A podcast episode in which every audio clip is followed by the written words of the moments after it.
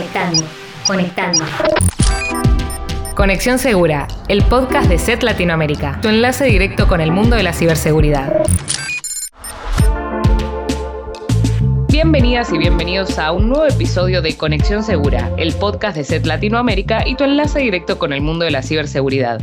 Mi nombre es Marina Lamartín y como siempre me acompaña Juan Arán en un nuevo episodio donde hablaremos sobre robo de identidad y conoceremos más sobre esta forma de delito que ha crecido muchísimo en los últimos dos años. Sí, el robo de identidad existe cuando delincuentes utilizan datos personales de terceros para cometer fraude. Si bien no es nuevo, desde que comenzó la pandemia creció el número de víctimas que se han visto afectadas tanto económica como emocionalmente por delincuentes que utilizan distintas estrategias para cometer este tipo de delito. Exactamente, existen muchas formas y técnicas de robo de identidad que vamos a estar comentando, pero además vamos a contar con algunas explicaciones de Martina López, Security Researcher del laboratorio de SET Latinoamérica, acerca de los distintos escenarios en los cuales se utilizan los datos para cometer fraude y a qué debemos estar atentos los usuarios para minimizar los riesgos de ser víctimas de robo de identidad.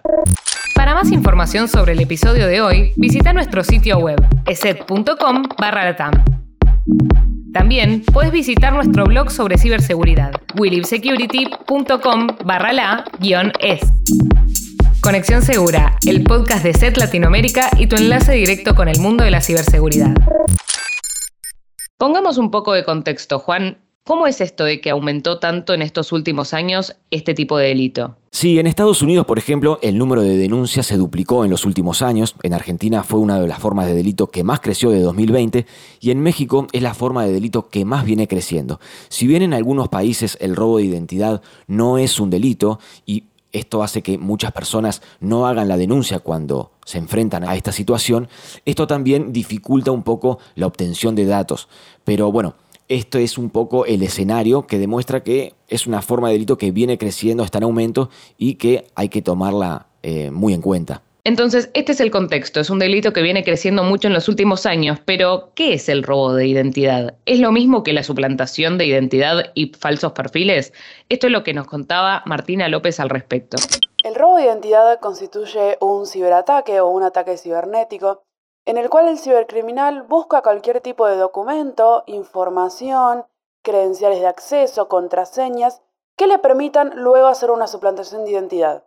Esto se puede dar, por ejemplo, con el robo de, puede ser una fotocopia del documento gubernamental de la persona, puede ser su acceso a su correo electrónico para luego poder enviar correos a nombre de la persona, Puede ser la obtención de datos bancarios o crediticios para luego sacar un préstamo, por ejemplo, a nombre de la misma. Y son cualquier acción que le permita al cibercriminal obtener de manera fraudulenta documentos, datos e información que después permitan suplantar la identidad de la misma para algún beneficio generalmente monetario del cibercriminal. Sí, exactamente. Hay muchísimas posibilidades a partir del robo de identidad. Por ejemplo, directamente efectuar pagos a otras personas o robar credenciales de, diferentes cuentas. Incluso se puede utilizar para eh, delitos más graves como el grooming, sextorsión, etc. Sí, la verdad que el escenario eh, es muy amplio. También lo que es este el robo de datos financieros de los usuarios al hacerle creer que alguien es quien en realidad no es. Y sí, hablando de los escenarios, tenemos que pensar también a través de qué plataformas se pueden realizar eh, este tipo de delitos. Y tenemos las redes sociales, bueno, como Instagram, tenemos eh, WhatsApp, engaños tipo phishing, que es a través de llamadas telefónicas, eh, estafa a, través de, como decía antes, plataformas románticas, eh, aplicaciones y plataformas. La verdad que el escenario es muy amplio y puede suceder desde, desde varios frentes, ¿no? Eh, sí, vemos por ejemplo que los ciberdelincuentes utilizan los datos y también se valen de algunas otras herramientas, por ejemplo el phishing o algunas herramientas para lanzar estos correos de manera masiva suplantando la identidad de alguien para obtener los datos bancarios, plataformas como redes sociales donde hemos visto también el uso de herramientas eh, más ligadas al marketing como es el scrapping, en los cuales los delincuentes utilizan perfiles falsos y a partir de estas técnicas monitorean la actividad de cuentas oficiales para contactarse con usuarios desde un perfil falso, haciéndoles creer que son una cuenta oficial y lo mismo para robar datos personales, eh, credenciales de acceso a cuenta bancaria, etc. Y lo mismo también en otras plataformas de mensajería como WhatsApp. Sí, es interesante esto que decimos que no los perfiles falsos no son simplemente de personas haciéndose pasar por otras personas, sino que también hay muchas personas u organizaciones que se hacen pasar por otras empresas, ¿no? Como contabas vos recién, un caso eh, que puede ser muy común hoy en día es, por ejemplo, los usuarios que presentan quejas a cuentas de redes sociales en, en bancos y eh, reciben respuesta de una cuenta falsa, sin saberlo obviamente, em, diciendo, bueno, te vamos a solucionar el problema, vos pasanos los datos de tu cuenta de home banking y ahí es cuando se produce esta otra estafa, ¿no? Sí, también es importante tener en cuenta que los delincuentes se valen de distintas herramientas, ya sea aquellas que les permiten enviar correos masivos suplantando la identidad de eh, entidades financieras, algún servicio con correos que se ven muy similares a los oficiales o también incluso herramientas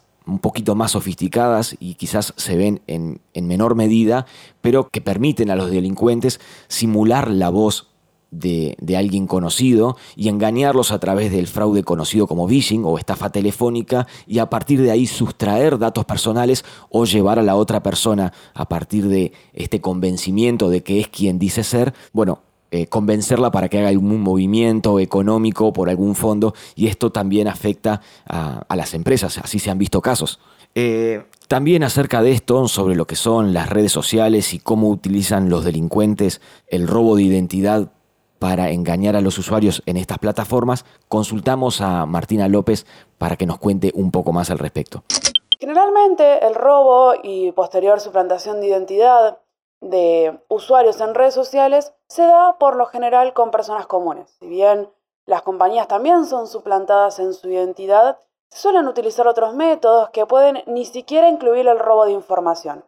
Pero en el caso de que se haya visto suplantada la identidad de una persona, de un individuo como nosotros, generalmente los cibercriminales siguen una serie de pasos. En primer lugar, escanear el terreno, contactos de la persona, en qué tipo de plataforma se encuentra, puede ser una plataforma de mensajes directos, puede ser una plataforma eh, de publicaciones como las redes sociales más comunes, como pueden ser Instagram, y allí analizar los contactos de la persona, si es que los puede obtener o no, si obtuvo acceso a alguna cuenta como parte del ataque de robo de identidad o no, o simplemente basta con poner un perfil falso y hablarle a los allegados de esa persona, si se pueden obtener esa lista de seguidos o de seguidores, si la persona tiene la cuenta pública, y luego, finalmente, lo que llamamos el ataque en sí. El cibercriminal se comunica con allegados, pueden ser familiares, amigos de eh, la víctima, pueden ser también total desconocidos, pero en ese caso los cibercriminales suelen emplear técnicas mucho más fuertes de manipulación emocional, eh, pero suelen ser familiares o amigos conocidos de la víctima generalmente. Allí es donde bajo alguna excusa que suele mover digamos, emocionalmente a las personas, como puede ser algún tipo de malpasar económico, algún tipo de accidente, algún tipo de préstamo que se quiso solicitar y no se puede pagar, cualquier excusa que a las personas justamente que están del otro lado les mueva emocionalmente por la persona que el cibercriminal está queriendo suplantar. Y allí es donde les solicitan dinero, les eh, incitan a comprar, vender moneda extranjera, Cualquier acción que justamente lleve a una ganancia monetaria positiva para los cibercriminales. Y finalmente, la entrega del dinero generalmente y directamente por cuentas bancarias, si el cibercriminal suele, con alguna excusa, cualquiera sea, o mismo a una persona tan poco cercana a la víctima, puede ser un amigo de un amigo eh, que no necesariamente conozca los datos crediticios de la víctima, y le dice que le deposite que le envíe o que le intercambie cierta cantidad de dinero a la cuenta bancaria que lógicamente no es de la víctima sino del cibercriminal. Luego de esto, y casos se han registrado tanto en redes sociales eh, un poco más abiertas como pueden ser Instagram, Twitter, como también lo fue WhatsApp, eh, en repetidas ocasiones, y no necesariamente robando eh, en una especie de SIM swapping, si bien se han dado esos casos, pero incluso sin llegar tan lejos, con un número de teléfono distinto al de la víctima, pero sí habiendo robado sus contactos. Luego de eso, lógicamente, el cibercriminal desaparece y con él el dinero. Y hasta puede ser, y en los casos donde el cibercriminal es mucho más astuto, donde les aclara a las víctimas que, por ejemplo, su anterior cuenta, su anterior celular se rompió, con lo cual no, no hay de avisar a, a la otra cuenta de lo que está sucediendo. Y en muchos casos puede ser que la víctima se termine no enterando de que efectivamente hay alguien cometiendo un ciberdelito bajo su nombre y en muchos casos su apellido. Es increíble lo que, lo que se puede hacer con, con tecnología, ¿no? Cómo se va sofisticando para lograr eh, mayores posibilidades de estafa. Y mm, hablando de técnicas de estafa, acá se está viendo mucho últimamente una que se llama SIM swapping, ¿no, Juan? Eh, exactamente, el SIM swapping, que tampoco es nuevo, consiste en eh, el secuestro de la línea telefónica de los usuarios. ¿Por qué es interesante esto y por qué está ligado al robo de identidad? Porque bueno, a partir del secuestro de la línea telefónica, los usuarios, valiéndose de otros datos personales como la dirección de correo, el número de teléfono y, quizás en algunos casos la contraseña de algún servicio que han robado previamente, los cibercriminales utilizan el SIM swapping para recibir en el teléfono o en la línea secuestrada el código de verificación o la autenticación en dos pasos que les permite acceder a estas cuentas bancarias protegidas con, con este doble factor de autenticación. Y ahí sí sustraer fondos, entrar a las cuentas, robar más datos personales, que bueno, que después pueden ser utilizados para el robo del dinero o la comercialización de estos mismos datos en foros clandestinos, en la dark web, eh, etcétera, etcétera. Bueno, no solo eso, sino que también muchas veces eh, se utiliza para pedirle a allegados de la persona a la cual le secuestran el número telefónico eh, dinero, haciéndose pasar porque tienen algún conflicto económico o diciendo que quieren vender dólares o lo que fuera. Utilizan diferentes técnicas para hacer que sus conocidos eh, les entreguen dinero. Toda esta información que brindamos obviamente no es para generar miedo o paranoia al respecto, sino para que los usuarios sepan que tienen que tener más cuidado o que tienen que estar atentos a ciertos tipos eh, de estafas, ¿no? Entonces, bueno, hay que preguntarse qué hay que hacer en caso de ser víctima y qué recomendaciones existen para evitar el robo de identidad. Y para eso tenemos eh, las recomendaciones de Martina López nuevamente. Existen ciertos consejos para prevenir o enmendar un ataque de robo de identidad que no nos suelen llevar más de 5 minutos y nos pueden evitar un dolor de cabeza enorme. En primer lugar, encontramos desde el lado de la ciberseguridad eliminar cuentas viejas de aplicaciones, accesos que no utilicemos, con que tengan nuestro nombre, apellido y correo electrónico, basta con que le sirvan a un cibercriminal para vulnerarlo y luego realizar ataques de suplantación de identidad justamente con nuestro nombre. Y del lado de la seguridad física, que también aplica para estos casos, denunciar o reportar cualquier tipo de documentación o acreditación eh, más allá de la bancaria que hayamos perdido o hayamos eh, olvidado en algún lugar público, lógicamente, para que este tipo de información pueda ser descartada o marcada como inválida por las autoridades emisoras, eh, para que esto no pueda ser utilizado para suplantar nuestra identidad. En segundo lugar, encontramos cambiar y colocar una periodicidad para lo que es el cambio de las contraseñas. Eh, con un año es bastante recomendable, digamos, un periodo sano para poder justamente modificar estas contraseñas, para asegurarnos de que si alguien tiene nuestros accesos, justamente con el cambio tengan que volver a conseguir esa contraseña de alguna manera u otra. Atado a esto, también utilizar contraseñas fuertes de eh, más de 8 caracteres, lógicamente, si es posible más de 20, que involucren mayúsculas, minúsculas, símbolos y números. Guardarlos en un gestor de contraseñas para no tener, lógicamente, que eh, recordarlos y evitarnos repetir también contraseñas, que es algo que desaconsejamos desde SET. En tercer lugar, debemos tener cuidado con los ataques, ya sean por llamado telefónico, sea por correo electrónico o también por mensajes privados en redes sociales, en las cuales se contactan con nosotros diciendo ser alguna entidad y nos piden justamente verificar nuestra identidad bajo ciertas preguntas. Usualmente, los métodos más comunes para poder robar datos que luego van a llevar a una suplantación de identidad suelen ser dados por la misma persona. Suelen ser o bien por haber perdido algún documento en la calle, o bien por haber caído en un ataque de phishing o de phishing por eh, llamado de voz, es muy importante no dar datos, así como lo dicen las entidades bancarias, por eh, vía teléfono celular, vía correo electrónico o vía mensaje privado en redes sociales. Y en último lugar, es muy importante también tener en cuenta y saber reconocer las señales de advertencia que nos pueden estar diciendo de que nuestra identidad ha sido robada. Puede ser, por ejemplo, una carta, un correo electrónico de alguna entidad bancaria que bien no reconocemos o que reconocemos y nos advierten de algún tipo de cambio en nuestra cuenta. Cambio de dirección fiscal, cambio de usuario, cambio de contraseña que nosotros no estemos reconociendo. En segundo lugar, también en una especie de paralelismo, las alertas que envían las redes sociales a la hora de eh, no reconocer un inicio de sesión, de haber identificado un cambio de contraseña que no hicimos. Estas también cuentan como señales eh, de advertencia.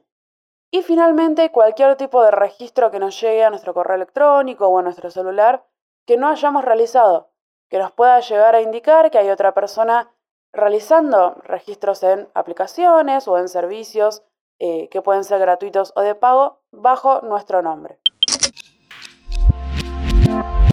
Bueno, eh, sabemos que hoy en día los datos eh, de, los usuarios están en todos lados y es más difícil controlar, digamos, la información nuestra que ya existe en Internet. Pero lo que podemos hacer, como bien decía Martínez, como decíamos antes, es estar más atentos a eh, las comunicaciones que recibimos y a los datos que nos van pidiendo. Sí, tal cual, porque los datos están por todos lados y es muy difícil controlar eso, ¿no?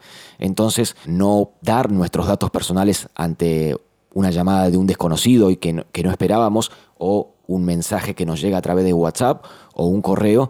Así que bueno, estar atentos, estar atentos, conocer que existen este tipo de fraudes, conocer las distintas herramientas o recovecos que encuentran los delincuentes para robar nuestra información y bueno, tratar de minimizar los riesgos lo más que podemos. Les recordamos a los usuarios que pueden leer todas las novedades sobre estas amenazas y el panorama de la ciberseguridad en willipsecurity.com barra la es. Sí, y antes de despedirnos, los invitamos a seguirnos en Instagram, Facebook y Twitter. Nos pueden encontrar como ESETLA y en LinkedIn como ESET Latinoamérica. Gracias por estar del otro lado y habernos acompañado. Nos vemos en el próximo episodio de Conexión Segura, el podcast de SET Latinoamérica y tu enlace directo con el mundo de la ciberseguridad.